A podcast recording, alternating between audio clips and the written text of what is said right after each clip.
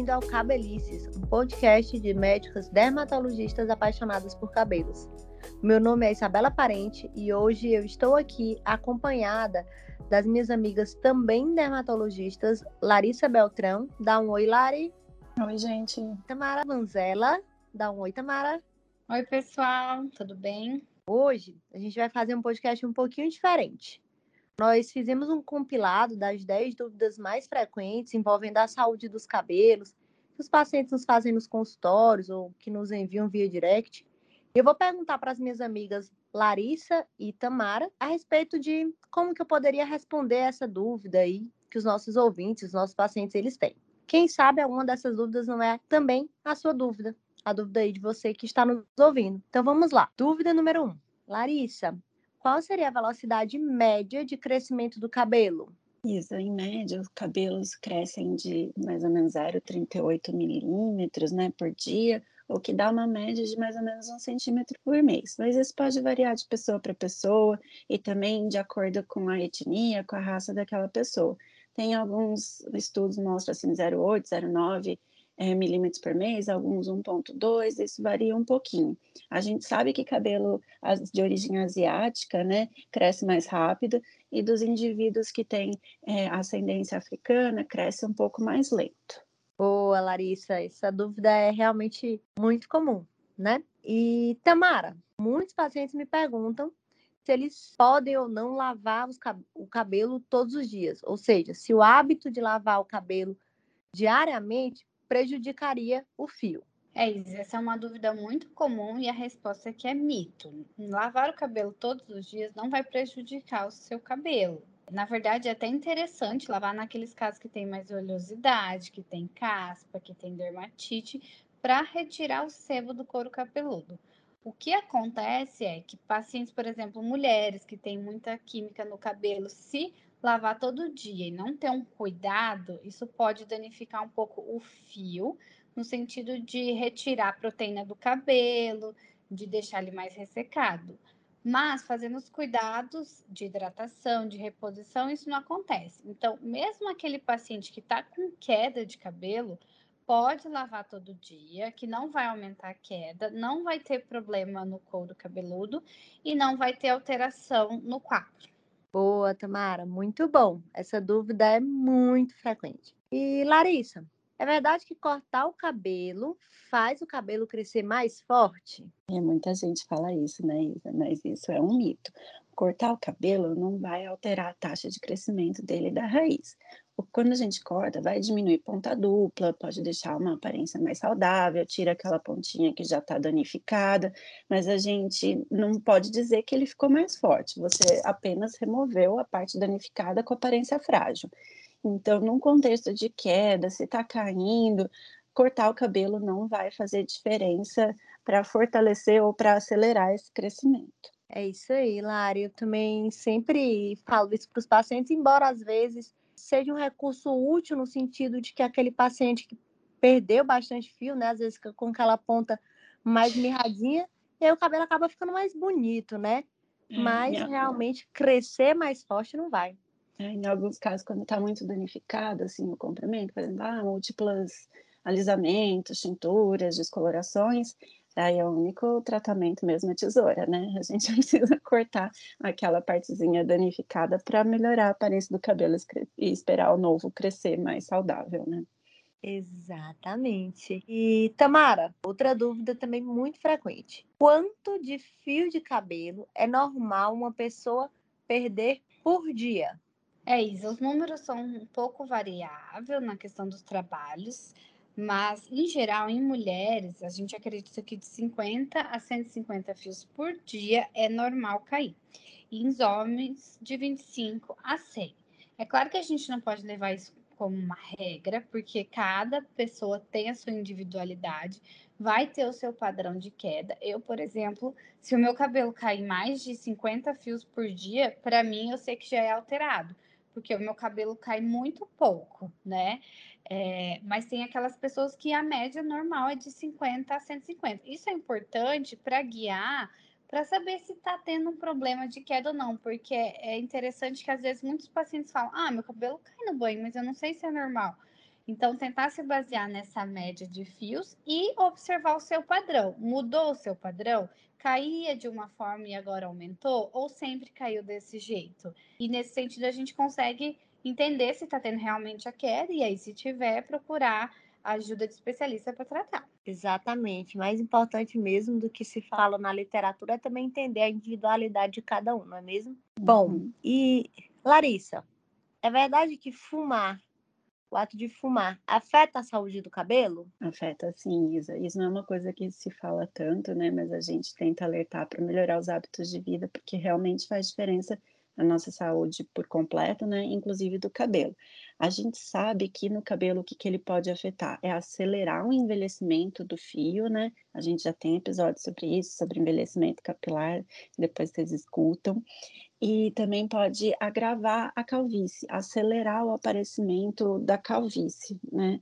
Então, fumar afeta sim a saúde do nosso cabelo. Ou seja, mais uma aí vantagem de você abandonar o tabagismo, né? Ter cabelos mais saudáveis, além de todas as outras vantagens que a gente já conhece. E Tamara, fala uma coisa: ansiedade e estresse podem causar perda de cabelo? Com certeza, Isa. Pode sim. A gente já sabe que o estresse ele gera um aumento do cortisol, que é o hormônio do estresse, né? E isso vai afetar a função e a regulação do ciclo capilar. E aí ele vai levar a queda de cabelo que a gente chama de eflúvio telógeno, que é uma queda que normalmente tende a ser autolimitada, que se recupera, e o envelhecimento prematuro dos fios. É muito interessante que eu recebo pacientes calvos e que falam assim: ah, é, isso aqui foi o estresse que eu tive ano passado, aí piorou, e aí apresentei essa calvície. Na verdade, a gente tem que diferenciar. A calvície ela tem um padrão diferente de queda, vai ter áreas específicas que são áreas androgenéticas, e o estresse ele pode piorar esse esse padrão. Ele pode acontecer de antecipar, de ter um quadro mais grave, mas para ter a calvície você precisa ter a genética. Então não são todos os quadros que a causa de queda de cabelo é o estresse, mas com certeza o estresse piora todos os quadros capilares. Boa, Tamara, ficou bem claro agora para o nosso ouvinte entender um pouquinho sobre essa relação entre estresse e queda de cabelo.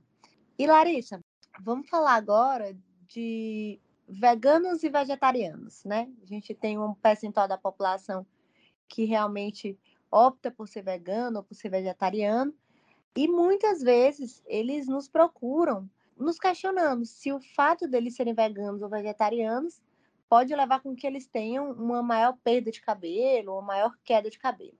O que você diria sobre isso, Larissa? É, Isa, uma dieta vegana ou vegetariana precisa ser muito bem equilibrada, né? Porque com, quando a gente não ingere carne de origem animal, a gente acaba consumindo um ferro que não é tão biodisponível, ou seja, assim, a gente não consegue aproveitar tanto aquele ferro do alimento.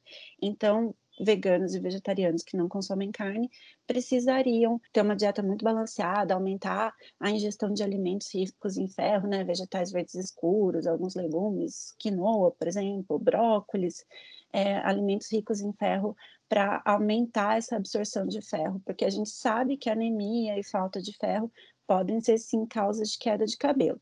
Outros microelementos também podem estar mais difíceis da gente conseguir ter todo o nível de ingestão diário, né? Como o zinco, a vitamina B12, que a gente só encontra de origem animal, né?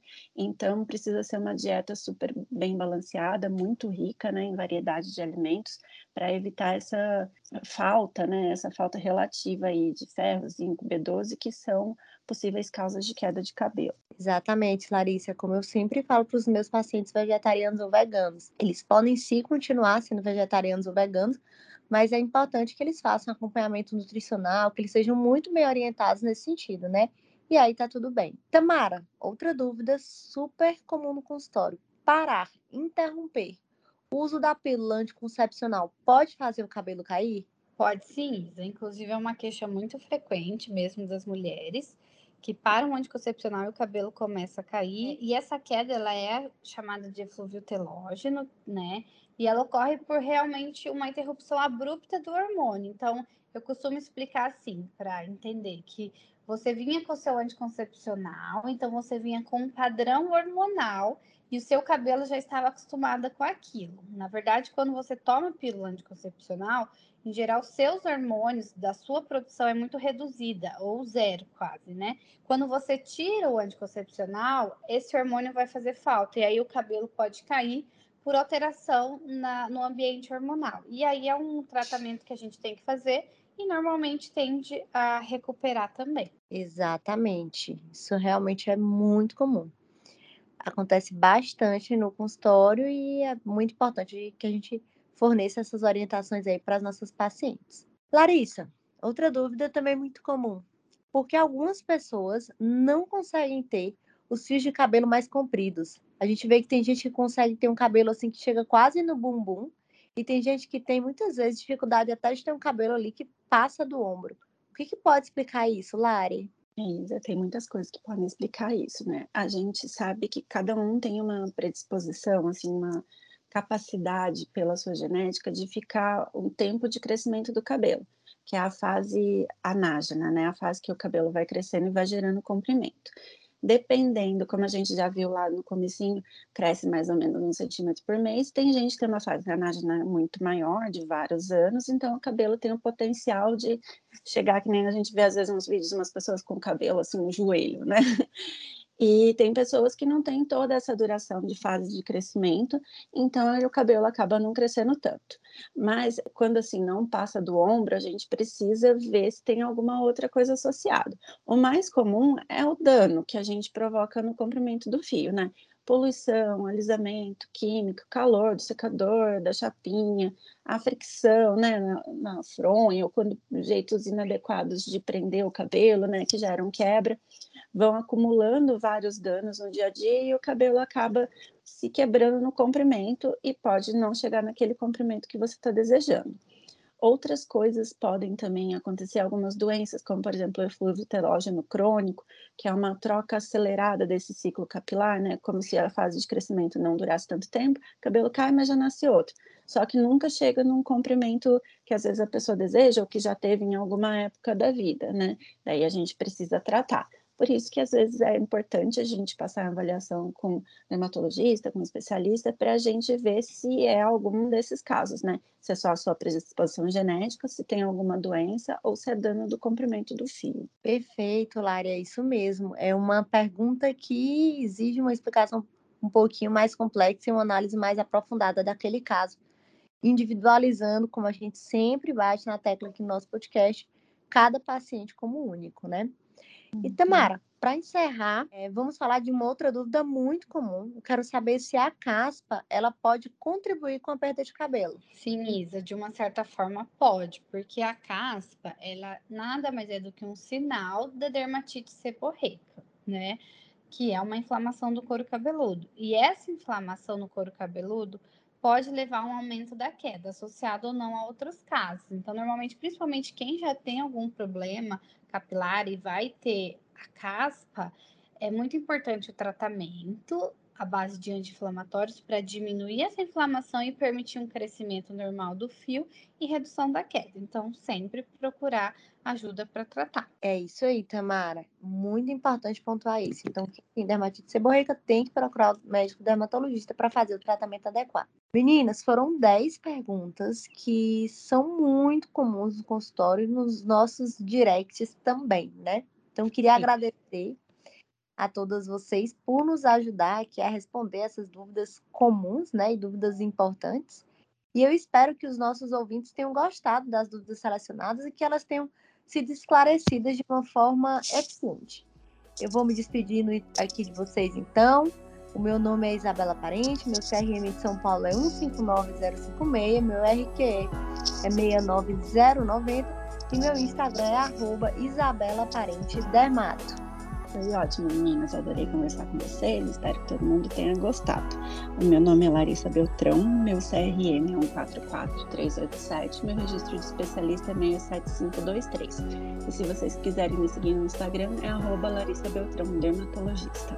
E eu sou Tamara Vanzella, médica dermatologista. Meu CRM é 32053, Paraná, e meu RQ é 22212. Meu Instagram é arroba Tamara Vanzela Dermato. Foi ótimo esse podcast. Achei que muitas dúvidas, as mais comuns, foram esclarecidas. E quem tiver alguma dúvida, corre lá no nosso Instagram, Cabelicast, que a gente tira todas. Um beijo, meninas.